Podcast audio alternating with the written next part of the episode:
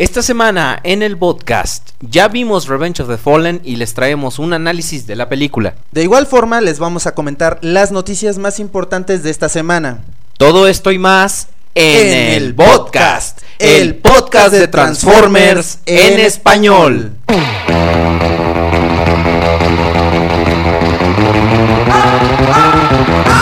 Esto es el podcast, el podcast de Transformers en español, donde Ovelier y Rodriguez Prime discuten lo viejo, lo nuevo y lo que está por venir en el mundo de Transformers. ¡Comenzamos!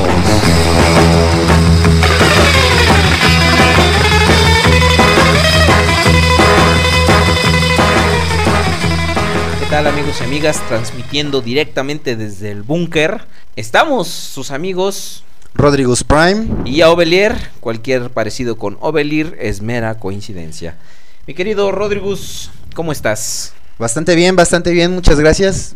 Una semana un poco agitada, pero ya estamos aquí de nueva cuenta en el búnker para traerles a todos nuestros podescuchas esta nueva edición, la número 4. La número 4, ya cuatro episodios. Ya cuatro episodios, un mes. Qué lata, ¿no? ¿Cómo ves, verdad? Sí. Y mi querido Belir, ¿cómo está usted? Pues bastante bien, aquí con ganas de platicar. Lo noto relajado. Pues estoy relajado porque me di una escapadita al paradisíaco puerto de Acapulco y fue allí donde pude presenciar el regalo que me hizo mi amigo Michael Bay para mi cumpleaños, fíjate cómo ves. Ah, muy bien. Yo creo que por eso es que se escogió la rola del principio, ¿no? Un poquito así de playita. Algo más funky, digo. eh, y claro que todo tiene que ver con Transformers, pero eh, vamos a variarle un poquito al Ah, tema. sí, siempre. No, ¿Para qué cansarlos? ¿Para qué cansarlos con siempre la misma Siempre rola? No, no, no, no, no. Distintito, ¿no? Sí, además pues le damos dando variedad a la cosa, así no saben qué esperar. Es como es como los Simpson que siempre dices, "Van a llegar al sillón, pero nunca Pero sabes cómo." no sabes cómo exactamente. Exactamente. Entonces, Pues bueno, ¿con qué queridos vamos a empezar. amigos y amigas, ha llegado el día D, como se dice. La siguiente sección del podcast pudo haber durado entre 10 y 15 minutos, como una prueba de resistencia y tolerancia para usted, el podescucha, dura casi 30. Por lo que se le aconseja ir al baño y proveerse de suficiente comida chatarra. Advertimos que esta sección está llena de spoilers, chistes malos, pésimas imitaciones y uso irresponsable del vocoder. Por lo que le sugerimos que si no ha visto la película o es una persona sensible al contenido altisonante, se saltee al minuto 36 de esta transmisión. Gracias. Se estrenó Revenge of the Fallen en nuestro país el día 24 de junio del 2009. Un servidor y mi compañero Rodríguez pudimos ver la película Así es, mi querido Belir. Nos tocó ver ya la película, pero bueno, creo que tú afortunadamente la viste en la Playuca y nosotros aquí en el Defectuoso. Así es, yo rodeado de nenas. Y eso porque iba con mi hermana y mi mamá. bueno, pero son féminas y cuenta. Bueno, sí, últimamente. Pero bueno, vamos a empezar. eh, en concreto. ¿Te gustó o no te gustó? Sí me gustó, pero no llenó mis expectativas. Estamos hablando de que la película para mí simplemente fue buena. ¿Por qué? Porque entro al cine, empieza la película, estoy viéndola y un buen planteamiento al, al principio. Me gustó el planteamiento que se hizo de Fallen. Después vemos una, una primera escena excelente. Sí. Y cuando empieza ya realmente la trama de la película, es para mi gusto cuando se va para abajo. Ok. Y al final, bueno, pues hubo ahí un buen tanto de trancazos, como que dando pie a una gran batalla entre este Optimus Prime y Megatron, que creo que al final de cuentas no llegó. Nunca pasó. Y el final, final, final, final de la película no me fue absolutamente nada satisfactorio. Pero bueno, yo como te comentaba antes de que empezáramos a grabar, fui con un ojo totalmente crítico. O sea, no fui tanto como el No fan. fuiste como el punto de vista de... wow, esta es la mejor película del mundo y no importa si apesta, pero a mí me gusta. Sí, entonces fui, sí fui realmente con un ojo, sí fui como con ojo crítico, Ok. pero ese es, ese es mi punto de vista. Pero bueno, a ver, ¿Tú, Obelir, qué? Pues mira, qué? a mí la verdad me gustó. Creo que coincido contigo en que ambos llevábamos tantísimas, tantísimas expectativas. Lo que pasó fue que no las cumplieron sencillamente porque nosotros teníamos como otra idea de cómo iba a ser desarrollada la película. Se me hace una buena película, pero no excelente. Como dije en mi video de YouTube, no es como con la primera película donde no te esperabas nada y sales con una sensación de satisfacción muy grande, a que en esta que llevabas tantísimas expectativas y dices, ok, no está mal, pero tampoco está bien. ¿Cuál es la diferencia entre la primera y la segunda? La primera, vas al cine, ves la película y sales así de wow, o sea, está excelente, acabó súper bien. Ya quiero ver la segunda porque esto se va a poner muy bueno. Muy bien. Llega la segunda película, Dos años después. sales de ver la película y dices, ¿qué pasó? O sea, Esperé dos años para esto. Exacto, ¿no? Entonces, pero va. ¿Cómo empieza la película? ¿Cuál es el planteamiento que nos da? A El ver. planteamiento que nos da la película es que los primes llegan hacia distintos mundos para cultivar energón con los soles de cada mundo. Sin embargo, llegan la regla principal es que nunca deben destruir un sol de un planeta habitado. Exactamente. Por ende, nos encontramos aquí con el nuevo personaje, el que le da su título a la película, que es un Prime caído. El que Fallen. Quiere cultivar la energía del sol de un planeta habitado, que es el nuestro. Y aquí se plantea que los Transformers y los humanos ya se habían encontrado anteriormente en el pasado. Vemos que el desarrollo de The Fallen alrededor de toda la película es que este Prime caído está aliado, o más bien es como la cabeza de los Decepticons, porque vemos que es el es como el emperador en Star Wars, que vemos al villano super fregón que es Megatron, pero al final eh, a- detrás de él, ahora sí que detrás de cada villano hay otro gran villano, Sí. que en Pero, este caso eh, es The Fallen. Pero bueno, yo creo que eso es un punto que a muchos no les gustó. No, el no, cacho no. De, el, el cacho. El cacho. El, ca- el hecho de Estás que. haciendo que Webimus Prime se vea como un finolis. El hecho de que Fallen apareciera como el amo de Megatron, ¿no? Cuando pues, no tiene nada que ver, pero bueno, yo creo que ahorita lo comentamos un poquito más adelante, ¿no? Este, luego, bueno, entonces se plantea al principio de que ya los Transformers habían tenido sus que veres con los Con humanos. la humanidad, exacto. Y Fallen le vale tres cacahuates el hecho de que esté el, el hecho de que el Esté planeta Tierra esté habitado y como sea quiere destruir el sol eh, los primes que lo acompañan lo derrotan y lo exilian de la Tierra Exacto. Y entonces viene la primera escena Eh, Rodrigo y yo estamos eh, bastante de acuerdo en que es la parte, si no es de, de las partes más buenas de la película. O sea, vemos la alianza de los humanos con los Transformers que en estos dos años eh, ya están al, al tanto de que Sí, los plantea- Transformers y los Decepticons son una es- eso es- amenaza. se me hace buena la primera escena, ¿por qué? Porque como tú bien comentas, se está planteando cuál es la relación que ya tienen los Transformers con los humanos. Este planteamiento lo hacen en aproximadamente escasos tres minutos. Exactamente. ¿Sabes qué pasó por mi mente en ese momento? Dije, wow, esta película va a estar así de que... Vertiginosa, Vertiginosa, rápida. o sea, Sí, o sea, te dicen, te explican en tres minutos qué es lo que pasa y viene la acción. Y así fue al principio de la película. Sí, en claro. tres minutos plantean qué pasó en dos años y empieza la acción con todo. O sea, aparece Demolisher en, el, en la ya tan conocida imagen de los trailers. que, que se transforma y ataca a los humanos que tienen, como habíamos comentado hace algunos programas, su organización Nest, que Exactamente. se dedica a cazar a los Y, Decepticons y alrededor como del tal mundo. empiezan los trancazos. Claro. O sea, empiezan los trancazos y aparece Sideswipe, Ironhide, Optimus Prime, aparecen Las Arcees. los gemelos, las Arcees. Entonces, y todos moviéndose y todos eh, buscando los Decepticons para agarrarse a golpes. Claro, claro, y es, es algo que está bastante bien planteado. No nos dan una explicación de dónde vienen los nuevos Autobots, pero sí nos explican qué es lo que pueden hacer. Y eso está como bastante bien, porque si en, en esta escena te ponen, hace dos años llegaron los Autobots Ajá, sí. aquí y ahora estamos eh, protegidos. No, no, o sea, Sí, se van estuvo directo bien, a o la sea, acción. Prime al final de la peli de la primera película llama a los Autobots y entonces aquí ya están, o sea, ya llegaron, ahí están. ¿Por qué llegaron? Porque Prime los, los llamó. Como tú dices, hubiera estado de más que hicieran eh, en esos dos años también este fulano llegó así, ya sabes, no, nada que ver, ¿no? Entonces claro. estuvo muy bien el principio de la película y Sideswipe.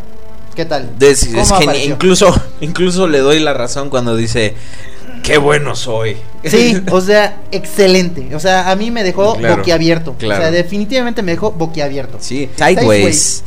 ¿Qué onda? Eh, pues, ¿Qué- Si vieron el tráiler, ya vieron, lo vieron todo, todo. lo que hace Sideways.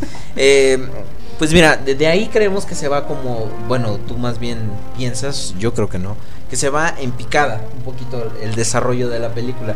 Yo creo más bien que está muy atascada de demasiados elementos que quisieron meter toda la mitología posible, todos los personajes, no te dan un respiro en cuanto a, de, oye, espérate, espérate, ¿de dónde salió esto? ¿O, o por qué? O esto?". porque esto, ¿no? Pero, o sea, tú dices que igual y para tu gusto no se fue en picada. Pero para mí, después de la primera escena, la película se fue para abajo. O sea, se fue para abajo. Al principio estamos viendo cómo se plantea el hecho de que ya Sam Witwicky va a empezar su vida de adolescente universitario. Exactamente. Y dices tú, bueno, está bien, están planteando qué onda con Sam Witwicky, qué va a pasar, a dónde está- es. qué es lo que está pasando con su vida. Dices tú, en el momento que terminen de plantearlo, Vamos a ver vamos más otra vez, Transformers. vamos a ver más Transformers y más trancazos. más y- catorrazos, exacto. ¿Y qué pasa? Plantear el hecho de que Sam Witwicky está en la universidad se lleva casi media hora. Oye, creo. pero es que es importante para el final, para que tengamos un, un- un lazo afectivo con, con los Witwiki. O sea, que al final aparecen y O dicen, sea, ¿tú quieres tener un lazo afectivo con la mamá de Sam Witwicky? Pues un lazo una- afectivo, yo como... Sería una, una señora bastante, bastante agradable. Imagínate las fiestas que haríamos. O sea, no, o sea, imagínate. te va a agarrar a. Te Me va, a taclear, güey. te va a taclear, o sea, eso no, no, no tiene nada que ver. Mira, yo me refiero a que se me hizo muy larga porque empezaron a meter gags como que la mamá de Sam Witwicky se droga con un brownie. Y Sí. dices tú, changos, el chiste ya lo hicieron muy largo, ¿no? Sí, como que es así de vamos a exprimir el chiste, vamos a exprimir el chiste y ya le quitan lo gracioso al chiste. Sí, no, o sea, de repente vemos que la mamá de Sandwich Wiki termina convirtiéndose en un, este, una mamá labrador. O sea, porque anda persiguiendo frisbee. Frisbee, frisbee. Sí, o sea, lánzalo, lánzalo, lánzalo. ¿Qué es eso? O sea, no, no, no, no, no me gustó. Y se hizo demasiado larga. Exacto. Eh, es- esa- y vemos esa cosas, por la- ejemplo, como los perros, que no tenían nada que ver. Sí, los perros así, ¿qué? Pero sin embargo, creo, creo, y ahí te doy Ajá. la razón, que hay cosas muy rescatables en ese sentido de la historia y de los humanos que pudieron haber sido condensados más. Y creo que este es el gran problema de esta película. Muchos de los elementos quisieron sacarles lo más, lo más, lo más, lo más posible y después al final los dejan secos. Creo que es mejor si esta película hubiera sido menos personajes, pero mucho mejor desarrollados. Sí, muchos personajes, tienes razón. Y esto creo que nos da pie para que Podamos hablar la trama a la través trama de a los través de personajes. Personajes, ¿no? Entonces, nuevos personajes. Vienen los gemelos. Los gemelos, Skits y Modflap. y Modflap. Aquí O estamos sea- divididos, señores. Tenemos opiniones divididas. A mí me parecieron una sorpresa. Que no les extrañe si al final nos agarramos de los pelos de acá, así de que. De los pocos pelos que nos quedan a ambos. Sí. Porque ambos tendemos hacia la calvicie. Pero bueno. Too much information. Sí. Pero bueno, empezamos con Skits y Modflap. Mira, a mí se me hicieron una sorpresa muy agradable. Porque. ¿Cómo aparecen? Se me, me latió. Sí. O sea, ¿cómo? It's all bad Decepticons. Entonces aparecen como ya el famoso El carrito de helado. de helados. Entonces plantean el hecho de que son personajes graciosos. Pero yo no me esperaba el rol que iban a jugar en la película. Que jugaron un rol secundario que nada que ver. No, deja tu secundario, como que quisieron pasar a ser protagónico, incluso más que el mismo Bumblebee. Bumblebee, exactamente, Sí. más que Bumblebee. ah, terminaron de ser graciosos hasta que se convirtieron en el. ¿Qué son? En el beat y el tracks. Exactamente. Ahí, para mí, dejaron de ser graciosos. O sea, ya eran chiste malo tras chiste malo de estos cuates y nada que ver. Entonces, como tú dices, o sea, ¿para qué se los llevan a Egipto? Sí. O sea, ¿para qué se los llevan? Es ahí cuando te digo que están jugando un papel secundario. Digo, un, un- este, un papel protagónico. En vez Que de no jugar les un- corresponde. Exactamente, en vez de jugar un papel este secundario. Pudieron habérselos llevado a Egipto si tú quieres. Para que siguieran haciendo sus chistes. Eh, los papeles, los roles que estaban jugando, se los pudieron haber dado a Iron Ratchet. y a Ratchet, claro. O sea, incluso a las RCs que vemos que tienen una, una línea en toda la película. Sideswipe. Cosas por el estilo. O sea, se pudieron haber llevado a Sideswipe. ¿Cómo entró? O sea, te quedas con Sí. la boca abierta de cómo, Y es cómo lo el único que personaje. ves. Y es lo único que ves de él. Sí, o sea, Sideswipe definitivamente, a mi parecer, creo que fue todo lo que Jazz debió ser en la primera la película, y no lo fue. Y no lo fue. Eh, mira, a, comparación de la primera película, en la primera película sí se estaba manejando muy bien el rol de cada uno de los personajes y todos tenían un nivel de participación Exactamente. bastante bueno, muy Sí. bien distribuido, lo que no pasó en esta película. No, tan solo vemos a Sideways. Sideways solamente sale, se transforma, se vuelve a transformar, lo parten a la mitad y ya vimos. Vimos ahí todo. Bye, acabó. bye, bye, bye. O sea, no hizo nada. Ni siquiera lo vemos bien así este de buena de buena forma. O sea, lo vemos en una Así rápida como para toma. poder apreciarlo. bien, Exactamente. ¿no? Pero bueno, y, y luego habla- vamos a ver a otros personajes que igual no lucieron como debieron haber lucido. O como tal vez esperábamos que pudieran haber aparecido para poder apreciarlos mejor. como las son Arsis. que son las, exactamente las las que, son las tres, son un, un solo personaje, se maneja en la película. Este, yo creo que en vez de tener tanto diseño tan abstracto, de, de tener tanta, tanta acción de tantos personajes, que se hubieran dedicado a tener pocas personajes, una sola moto no me hubiera molestado, como en la primera película. Claro, y además, si lo hubieran, si lo hubieran manejado como están manejando la línea de juguetes, Ajá. donde es Arsi, es Y- Chromia y una tercera que no sabemos cómo se llama. Y, y pasó la Que bien película y nunca supimos cómo que- se sí, llamaba. que bien pudo haber sido, si tú quieres, hasta es una Elita One si la quieres, si la quieres nombrar. Como un racer. Pero aquí lo manejan en la- dentro de la película como un solo personaje. O Sí. sea, son tres motos y eso nos empieza a hablar y es algo que no nos esperábamos de que hay una cantidad infinita de un mismo personaje. Ajá. Pero lo vamos a hablar. Sí, ahorita, ahorita, lo que- que, que toquemos Ahorita a, los Constructicons.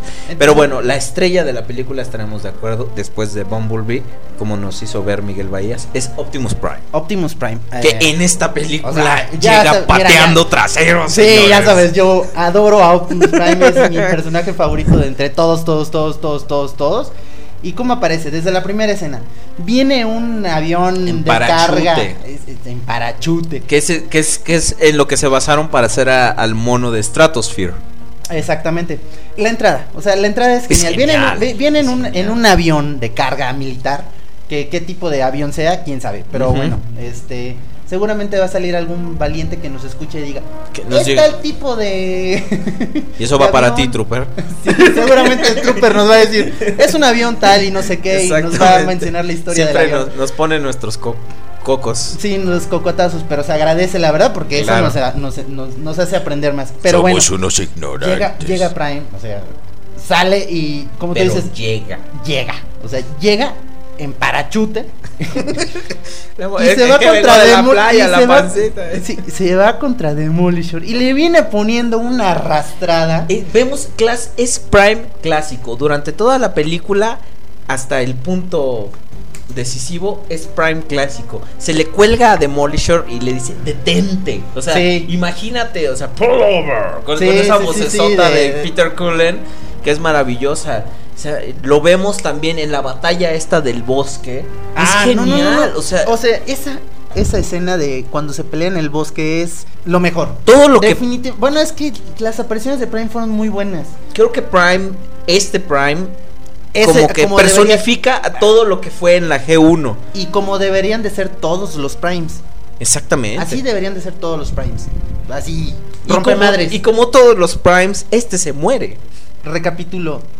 Son, ¿cuántos este, Decepticons? ¿Tres o cuatro Tres. Decepticons? Que le están poniendo una, Starscream, Megatron una, y una Grindor. arrastrada a Prime. Pero de repente Prime como que dice... Puedo o sea, con si todos me, O sea, ustedes. si me ponen en la madre, van a matar a Sam Witwicky. Exacto. Y dice, sí les puedo romper todas. Puedo con todos. Y él lo con- dice. y él- I y- can exactamente. Y él lo dice, yo puedo con todos. Se levanta y les va poniendo una arrastrada. A Starscream lo deja sin un brazo. A- al que no sabemos si es Blackout Oh, Grindor. este, le- o Grindor, lo agarra de la cara, o sea, así de que. Y lo parte a la mitad, o sea, ese tipo de cosas. Yo estaba boquiabierto, ¿eh? Sí, definitivamente. Y cuando está peleando con Megatron, fue, fue como en la G1. O sea, lo golpea y le dice: Eres un pedazo de chatarra, no sirves. O sea, y nomás vemos cómo vuela Megatron por todos lados. Le corta un brazo a Starscream, que me recordó mucho a la película del 86 cuando Starscream se dispara en la pierna. ¡Ay, Ay, mi, sí, mi pierna! pierna. que grita mi brazo. Pero, o sea, fue Prime, Prime, realmente. Y entonces, pero bueno, cuando Prime haber- cree haber derrotado a estos a, a los Decepticons, Megatron lo atraviesa Megatron una llega por espada. atrás. Fue, feo. Es, es- es muy feo, pero al final vemos bueno. que cuando se fusiona con Jetfire, el que le da más poder que nunca este a, a- a Prime. La batalla final me decepcionó un poco porque pues duró muy poco, pero le dice al, al caído, quiero tu cara, se la arranca. y entonces vemos que Prime es la encarnación o la personificación, porque no es ni una persona ni es carne. Está bien usado el término, pero bueno, eh, de, de lo que era en la G1. Y ya ahora que estamos hablando de Megatron, ¿qué te pareció Megatron en esta película? La aparición de Megatron se esperaba. O sea, Sí. llegan a rescatarlo, este, revive. Ajá. Y bueno, la escena en la que revive es un poco confusa realmente. Claro. Porque sucede muy rápido. Sucede muy rápido, no sabemos. Y qué además pasa. está el distorsionada momento- con el agua. Sí, y además en el momento que revive, lo primero que hace es volar hasta.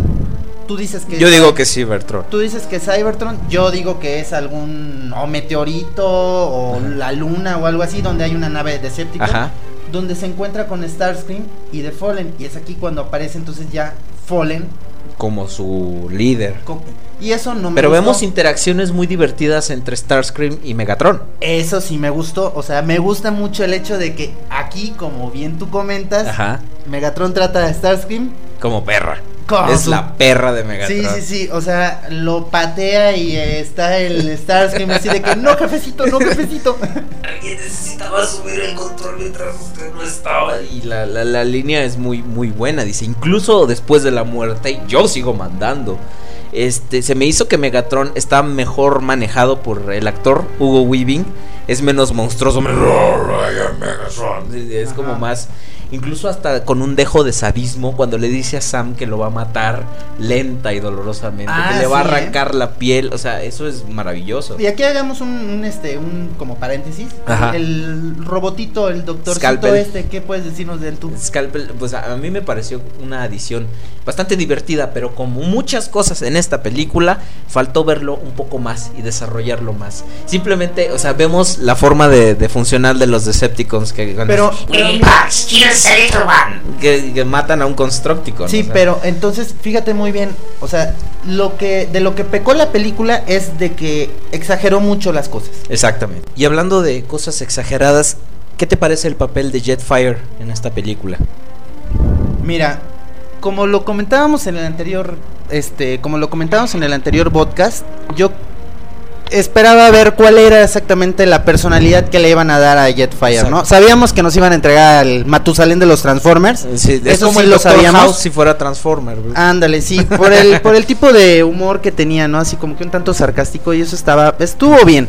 Pero lo que sí no me gustó es que como bien introduciste a, a Al Jet- tema. a es- al tema de Jetfire, es que abusaron demasiado y se me hizo definitivamente, o sea, demasiados chistes y para ser un personaje senil, o sea, es como burlarte del- de la gente de, de la tercera edad, Sí, ¿no? exacto. Estaba yo sea- escuchando un comentario de que es como si un viejito lo pones eh, enfrente a cámara, este, y de repente estaba contando sus historias y se le sale un gas. Sí, y de repente es o como sea- de, ay, se me salió otro gas, ay, Y- se me soltó el para el paracaídas. O sea, está bien que sea un personaje senil, si tú quieres.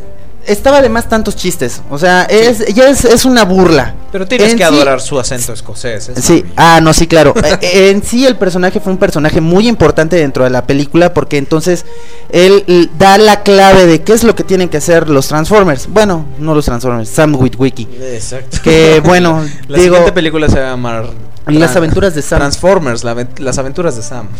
Entonces, pero eh, sí se me hizo un muy buen personaje. Me gustó cómo plantearon el hecho de que no es un Decepticon. Nunca sintió esa. Nunca, nunca pudo tener la satisfacción, de ayudar a la gente. Dice que era muerte, destrucción y todo ese tipo de cosas. y ahí vemos que Willy se, se cambia. O sea que no tienes que obedecer a los Decepticons. Y se empieza a jainear la pierna de Micaela. Sí, Otra otro- cosa innecesaria. Otra cosa innecesaria, ¿no? O sea, sí, yo creo que la película, además, lo- muchos de los chistes que hicieron tienen un tono sexual que no tiene nada que ver. O No, sea, no, no no, no, es gracioso. O sea, hay muchas formas de ser gracioso y no precisamente utilizando lo que es el, el tono sexual que se utilizó en esta película. Sí, Entonces, o sea, digo, vamos hasta los las mascotas de, de Sam Witwicky. o sea que la única aparición que tienen es, o sea, Hicieron a. Moyo. a Moyo lo hicieron que bateara del otro lado. Pero bueno, Los constructicos. más abusos y más abusos, y más abusos. Vemos que hay todo un ejército de ellos. De Sí. hay, hay como tres constructicos por cada personaje. Mira, eso está mal, porque si nos vamos... es robot, no está mal.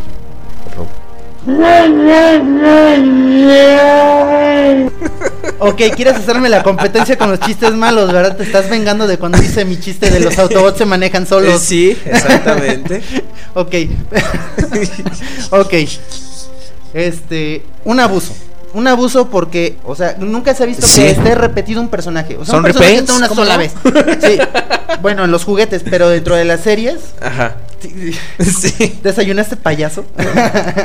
Sí, la, Y- la y torta. yo gallo, ¿no? La, Porque la- me- la torta tenía. yo muy ofendido, Sí. y La torta tenía payasito. ¿no? Entonces- No era milanesa. bueno, entonces, este. Que, que hay, Se haya sí, más de una versión. más de uno. De hecho, bueno, la figura de. ¿Quién es este? ¿De quién? El Constructicon Rampage. De Rampage. La figura es amarilla y en la película, en el único momento que sale y pelea con Bumblebee. Bumblebee, Es rojo. sale de, de color rojo. Sí, y de, Entonces- de hecho también vemos clones de los demás personajes que vemos nuevamente a Bone Crusher en modo vehículo, pero lo vemos. Vemos a este a, a Blackout que se quitaron de problemas y Pero le bueno. pusieron Grindor. Pero mira, este, aquí vamos a lo que sigue con los Constructicons, Ajá. que habían tantos. Unos, eh, un equipo de Constructicons formaron a Devastator Exacto.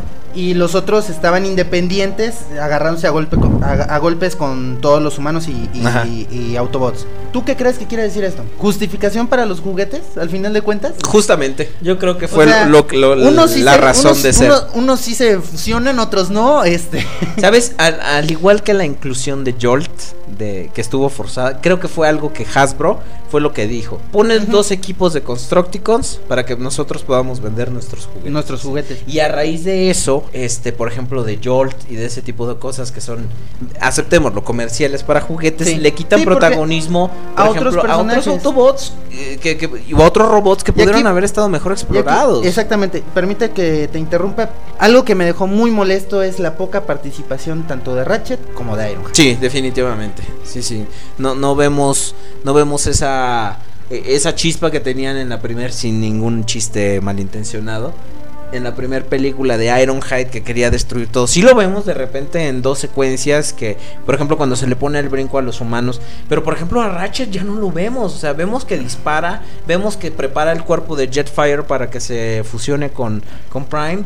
Pero hasta allí. Es que mira, lo que comentábamos en un principio de los gemelos de Skid, este Skids y Modflap. Ajá. O sea, tomaron un papel que bien lo hubieran podido tomar Ratchet y Ironhide. Exacto. Y, y bueno, si querían que todavía siguieran dentro eh, Skids y Modflap, podían tener un papel secundario y dejarle un papel más importante a Ratchet y Ironhide.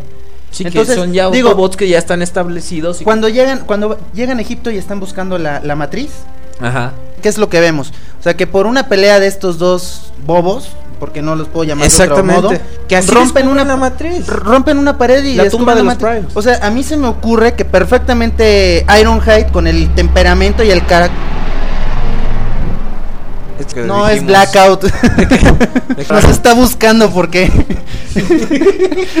no le está suerte que estamos en un búnker. Es- uh. Pero pero bueno, eh, lo que te comento, con el carácter que tiene este, Ironhide.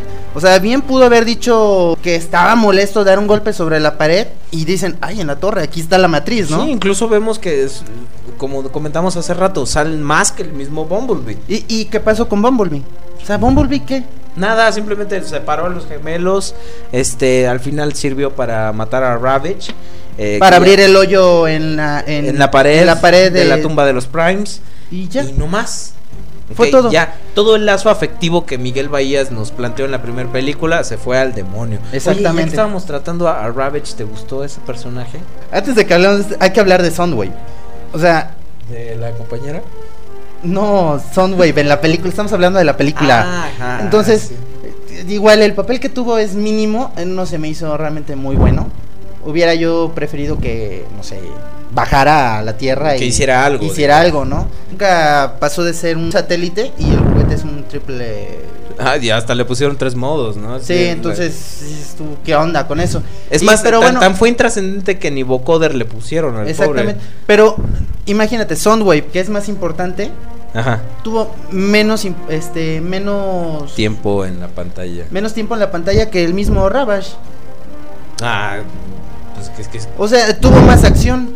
Sí, claro, pero. Está muy padre el personaje, ¿eh? Sí, lo que me sea de gustó. cada quien. Sí, sí les quedó chido. Sí, sí, la neta sí. La verdad O sea, sí. pare- parece mucho al G1, la verdad. Sí, con- cuando salen O sea, sus misiles de, de sus de sus las patas traseras y todo, o sea, está- Claro, es Ravage. Entonces está mu- muy bien, este, muy bien planteado el personaje de Que mu- Ravage. muchos pensaban que al principio Ravage iba a, a tomar la forma de esta chica, de Alice. Ajá, ya sí. ves que era como un pre- que es un pretender, de pretender. hecho.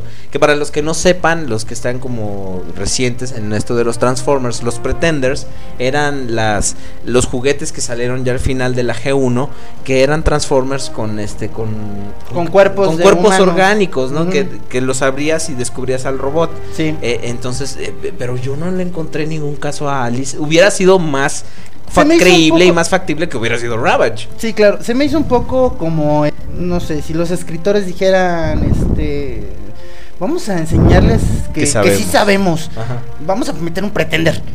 ¿Cómo ves? Ah, no, sí. Uy, sí. Así, van, a, van a creer que sí sabemos. O sea, ¿y cuál? O sea, fue una decepción porque dices tú, que nada que ver. O sea, ¿de dónde lo sacaron o el por qué? Nada. Sí, ¿por qué está allí? ¿Por qué es un pretender? ¿Por qué se disfraza de humano? Si es así, ¿por qué todos los demás Transformers no hacen lo mismo? ¿Por qué no todas están tan sabrosas? Ah, ¿verdad? Eso, Ah, sí, no, sí, eso sí no se te hizo innecesario, ¿verdad? O sea, la toma de donde le está saliendo el aguijón, eso sí no se te hizo innecesario, bueno, es que hay ciertas, ciertas, este, ¿cómo te diré? Escenas que, digo, no pueden faltar, ¿no? O sea, que son importantes para la trama. O sea, Como- como de un buen trasero, y, y dices, ok, que le salga el aguijón, no hay Ay, sí, sí, sí, mira, ni problema". digas nada porque eh, que tú hubieras preferido que te quitaran la escena. No, No. ¿Sabes? Yo hubiera preferido que en vez de quitar la escena le hubieran hecho una vasectomía a Devastator. Uy, no me- Bueno, vamos a hablar de Devastator, o sea, Devastator, ¿qué onda con este Este cuate? comentario va a estar de huevos, literalmente. Sí, ¿eh? O sea... ¡Y se balanceaban! ¡Qué hermosa hueva! Qué hermosa hueva. En, en serio, Devastator nuevamente, como muchas cosas en esta película, su aparición y no olvidemos sus tanatotes, Sí. estaba, fue completamente innecesario y gratuito. O sea, ¿qué No hizo? hizo nada, no ¿Qué hizo hizo? nada. Se colgó de la pirámide un par de ocasiones. Le este dieron... medio un- la destruyó. Le aventaron un cañonazo y ya. Oye, sea, pero ¿por qué si los humanos tenían ese cañonzote, por qué no lo usaban antes en vez de estar haciendo de que, ay, sí, vamos a aliarnos con los Autobots y ese tipo de cosas? Que venga la lluvia y los misiles, dispárales el cañonzote Y se se acabó. y ya. Sí, sí, Así sí, de no, sencillo. No, eh, eh, Devastator no tenía, o sea, salió sobrando. Eh, No se esperaba mucho, hacer. se esperaba mucho de que fuera Devastator quien El iba a salir, en- máxima de que, los- que iba a salir en, en la película, pero decepción. Sí, completamente. Y como nos informó Paris Hilton, sí, era Frank Welker el que estaba haciendo la voz, pero puros gruñidos. Pero qué voz. pero era... ¡Ay, qué padre! Y, pero bueno, eh, digo, los humanos, o sea, ¿qué tanto podemos decir de ellos? Eh, Pues mira, la película di- tú, Sam di- Witwick. no, tú dices que se centró mucho más en los humanos Sí. en, en- en- en- en esta película. No, yo no lo creo. Creo que la primera está mucho más centrada en los humanos. Esta segunda es el como la jornada de Sam Witwicky, sí, pero para revivir a Optimus Prime, o sea, está centrado en eso. Sí, claro que se me hizo que Leo, el tipo de la página de internet, estaba sobradísimo, o sea, Sí. ¿para qué lo meten? O sea, nomás para que se encuere y salga con el taser. Y se- sí. o sea, Sí, eso, eso es- puedes poner a Skits y a Mothra Claro. para hacer eso. Eh, realmente de los humanos no, no, no se puede rescatar mucho. Como no, la Y- gente Simmons. El- ah, bueno, sí, eh, mucho mejor planteado el personaje. La única escena que igual estuvo de más es verle las nalgas. Una tanga que decía S7, o sea. Se, se- se me hizo grotesco. ¿Qué, ¿Quién usaría una tanga de esas? eh? Y además, otra vez, abusan. O sea, escenas repetidas. Ya habíamos visto las nalgas de la Pretender. ¿Para qué vamos a ver las nalgas de la gente Simmons? Pero ¿qué- ¿qué vas de la Pretender a Simmons? Por eso digo que sale sí, sobrando. completamente estoy de acuerdo contigo de que fue eh, un, un personaje mucho mejor desarrollado. Sí, claro. Me gusta cuando está hablando él solo, se sube a, a, a Skits y dice, un hombre solo, así como si fuera Sí. Este verano vamos a ver a un hombre peleando por su país. O sea, sí, no, la verdad es que sí estuvo mucho mejor planteado el personaje, sí me, sí me agradó. Comentario final este, acerca de toda la película, mi querido Rodrigo. Buen principio, excelente principio, un Prime excelente. Definitivamente, estamos de Este, acuerdo. Tardaron mucho en revivirlo. También estoy de acuerdo. ¿Qué más? Excesos. Excesos, muchos, muchos excesos, muchos excesos. Terminó agobiándome. O sea, tantos Sí, chistes exacto. malos, o sea, tanto tono sexual. Me agobió. No era, no era una película para hacer ese tipo de cosas. Se esperaba al final una buena golpiza entre Prime y Megatron, Y que de nunca Fallen. llegó. Con Fallen, pero nunca llegó. O sea, No, al final no, no, no. Toda la estuvo película mejor la primera. un el- clímax que no llegó. o sea, si viste la primer golpiza que se puso Prime con cuatro Decepticons, te ibas a esperar una golpiza contra final, Fallen y. Megatron que iba a ser No tenía abuela. épica, pero no fue, no llegó. No llegó. Y al final de cuentas, ¿qué te puedo decir? Solamente se me hace una película palomera. Y bueno, igual la primera es una película palomera, es un blockbuster de verano. Me gustó más la primera que la, que la segunda. O sea, no llenó mis expectativas. O sea, yo esperaba, iba con muchas expectativas. Así pero es. que las, las llenara, no sé, a un 80% y ni siquiera, no sé, un 50% satisfecho con la película, la verdad. ¿Y tú qué opinas? Pues a mí también me pareció buena, no excelente. Creo que, como les comentamos al principio, el hecho de llevar tantísimas expectativas nos afectó mucho. Eh, ¿Será que yo también ya tenía como mi idea de cómo iba a ser la película, la historia y todo ese tipo de cosas? Y al ver cómo se desarrolló, quizá no fue lo que yo esperaba. Pero bueno, vayan a verla. Si les, les va a Si no la han buena, visto. si no la han visto y si no, Y pues si- ya les platicamos Ya todo. se las platicamos. Pues bueno,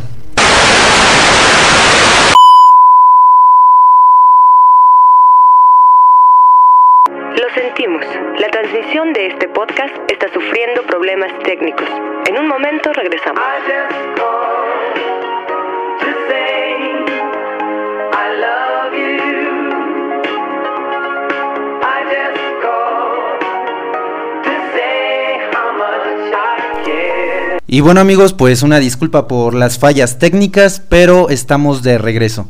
Ah, bueno, tendré que decir que estoy de regreso porque nuestro querido amigo Ovelir, digamos que está sufriendo de cierta indisposición. Y bueno, el show tiene que continuar, así que adelante.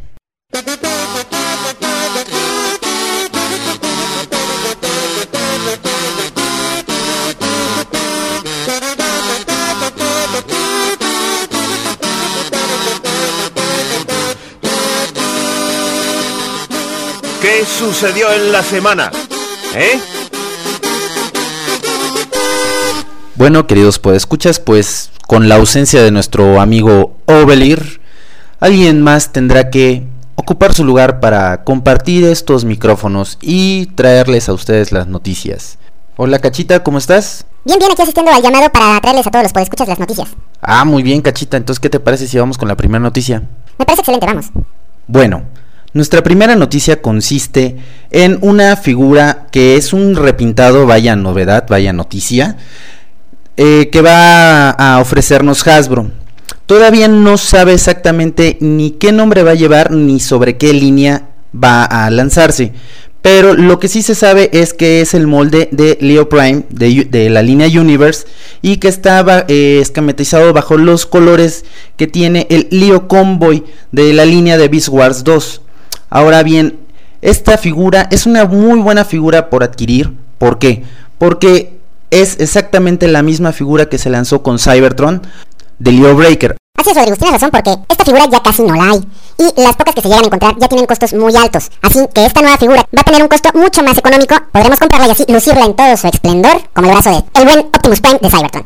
Así es, Cachita, tienes razón, pero la única diferencia, o bueno, la gran diferencia es que esta figura no va a traer todas las partes electrónicas las cuales le daban sonidos a la figura.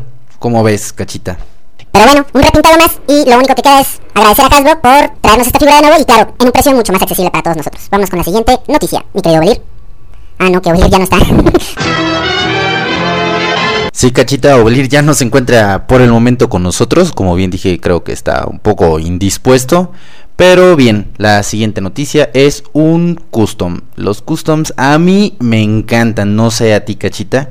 Fíjate, Rodrigo, que a mí también me gustan mucho, los customs son muy buenos, y justo estos customs para Classics me gustan bastante.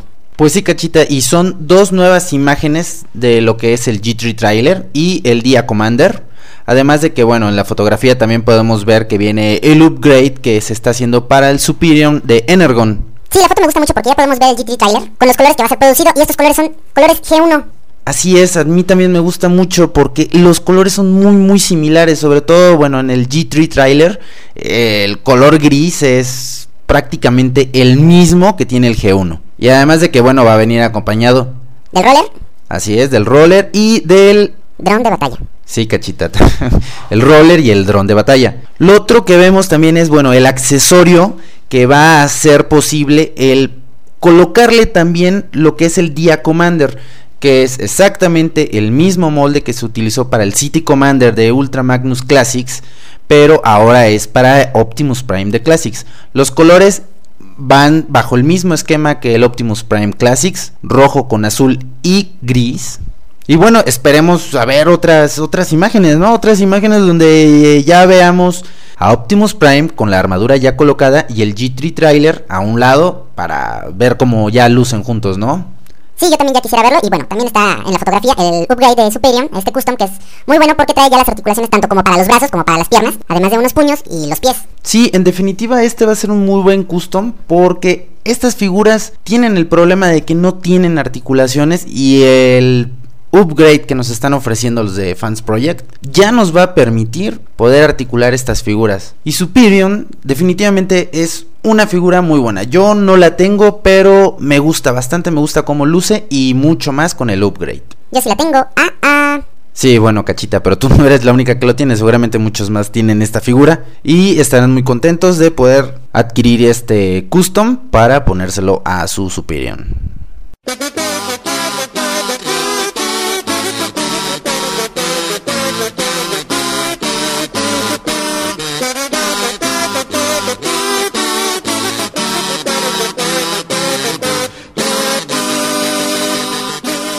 ¿Qué sucedió en la semana? ¿Eh? Pues bueno, Rodrigo, creo que esta semana tampoco hubo muchas noticias, como pude escuchar en el anterior podcast, pues ya que todo giró alrededor de Revenge of the Fallen. Así es, Cachita, pues sí, otra vez pocas noticias y bueno, si acaso se podría hacer un poco mención de que pues sigue habiendo más repintados y que el Camaro que personaliza Bumblebee pues está vendiendo como pan caliente, ¿no? Y pues podría ser que esto salve a la General Motors. Así es, Rodrigo, pero yo creo que eso ya harina de otro costal. Así es, Cachita, creo que te doy la razón, harina de otro costal. Pero bueno, te agradezco mucho tu participación, tu gran ayuda. No, Rodrigo, al contrario, gracias por invitarme al podcast. Y ya sabes, cuando vuelvas a necesitar ayuda, nada más échame una cachita señal y vendré lo más pronto posible. Ah, perfecto, Cachita. Entonces no me queda nada más que volver a agradecerte. Pues con tu permiso voy a hacer lectura de los correos que nos han enviado los podescuchas en la semana. De nada, Rodrigo, entonces nos estamos viendo. Bye. Que estés muy bien, Cachita. Y otra vez gracias. Hasta luego. Hasta luego. Y bueno, nuestro primer correo es de un podescucha que ya nos había escrito anteriormente, comentándonos que no encontraba descargas de música y de algunos videos. Entonces, bueno, él es Nemec Prime y nos comenta. Bueno, creo que no fui muy preciso al hablar sobre las descargas. Me refería a descargas de video y música porque no encuentro ni un solo opening y estoy muy interesado en conseguirme todos los episodios de Transformers Animated porque en Perú no lo dan. Y en cuanto a lo del corresponsal, me parece que no deberían dejarlo así, sino que deberían conseguirse otro y de mayor confianza. Saludos desde Perú, donde ya se estrenó la película. Jaja. Y remata con Viva el gran Megatron, pero el de G1. Bueno, ya eso es cuestión de, perspectivas. Yo diría que Viva Optimus Prime, el de G1 también, y el de la película que también fue muy bueno. Pero bueno, mi querido Nemec Prime, si estás buscando videos y música y, en cuanto a videos te estás refiriendo, como bien mencionas, a lo de Transformers Animated, puedes entrar a mi blog transformandrolloutblog.blogspot.com y ahí tengo bastante música para que puedas descargar, además de las dos primeras temporadas de Transformers Animated en español y la tercera si no la tengo en español porque hasta donde yo sé creo que no fue traducida. Pero si te interesa eh, verla y escucharla en inglés, bueno, pues puedes entrar también a transformex.foroactivo.com y podrás encontrar ahí los episodios de Transformers Animated de la tercera temporada. Y bueno, espero que estos datos te hayan sido de ayuda y vamos a pasar al siguiente correo electrónico. Este correo es de Lord Megatron Decepticon. Bueno, ¿qué onda? Puros Decepticons están escribiéndonos. Como que no, no, no me agrada, pero va. Hay de todo, hay de todo. Autobots y Decepticons, todos son bienvenidos al final de cuentas. Y Lord Megatron Decepticon nos comenta. Hola amigos del podcast, soy Lord Megatron de Argentina, de la ciudad de Tandil, o Tandil, no sé cómo se pronuncie, pero bueno, ahí corríjanme. Quería decirles que el programa que hacen está muy bueno. Y les comento que acabo de llegar del cine de ver Revenge of the Fallen. ¿Quién diría que el brazo derecho fue el que resultó realmente destruido? Este, ah, no sé a qué brazo derecho te refieres. Luego bien, la verdad es que me gustó mucho. Aunque me quedé desilusionado con la Matrix of Leadership. Um, sí, yo también un poco. A Ubelir creo que también no le agradó mucho. Pero bueno, se conservó lo importante, ¿no? Que es la chispa que lleva al centro. Y va, da la idea, ¿no? Pensé que estaría dentro del pecho de Prime y tendría alguna apariencia similar a, la de G1.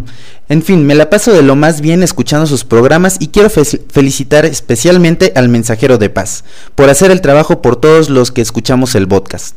Un saludo y como diría el viejo Optimus Prime, transform and roll out. Bueno, pues Lord Megatron Decepticon, eh, creo que remataste muy bien tu correo con esa frase. Lo que nos lleva a la conclusión de que todos llevamos a un Autobot dentro de nuestros corazones. Bueno, queridos podescuchas, pues con esto llegamos al final del cuarto episodio del podcast. Espero no se les haya hecho demasiado pesado. Y si así fue, bueno, pues les pusimos una advertencia al principio. Y quien haya hecho caso omiso de ella, ya no es responsabilidad de los conductores de este podcast. También una disculpa de parte de Ovelier por no haberse quedado hasta el final del podcast, pero ya fue por motivos que estaban fuera de nuestras manos. No olviden entrar al canal de Aubelier en YouTube y recuerden es Aubelier, no Ovelier. Y como bien él dice, cualquier parecido con Ovelier es pura coincidencia. Y claro, también los invito a entrar a mi blog transformandrolloutblog.blogspot.com que bueno, ya por fin empecé a actualizarlo y estoy metiendo cosas nuevas. Estoy trabajando en meter una serie de instructivos, pero son demasiados. Estamos hablando de cerca de 500 instructivos y me está llevando bastante tiempo armar el post. Pero espero ya pronto poder ofrecérselos. Y más información. Ahora puse unas nuevas galerías que me gustaría mucho que vieran. Quedaron muy padres. Y también postea una entrada sobre Ultramagnus. Eh, quien quiera enterarse de la historia de Ultramagnus, pues bienvenido, ¿no? Entre al blog y se podrá enterar de quién es este personaje y gran parte de su historia. Pues sin más, me despido. Que estén muy bien y nos escuchamos en el siguiente podcast.